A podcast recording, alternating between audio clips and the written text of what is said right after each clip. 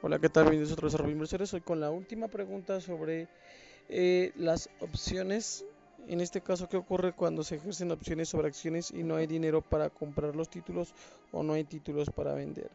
Si asigna ejerce automáticamente los CALs en ITM eh, sin que usted haya manifestado expresamente que no los quiere ejercer, se llevará a cabo una operación de compra de las acciones aunque no tenga dinero para comprarlas.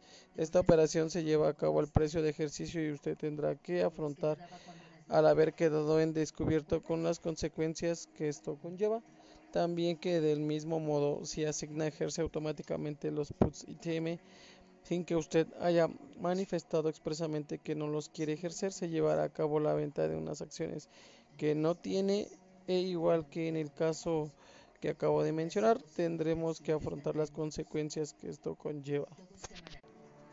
Así concluimos el tema de las 30 preguntas eh, sobre opciones y bueno, más adelante tendremos otros temas nuevos y bueno, nos escuchamos en el siguiente podcast. Gracias por prestarnos de su tiempo y tomarse un momento para estar aquí.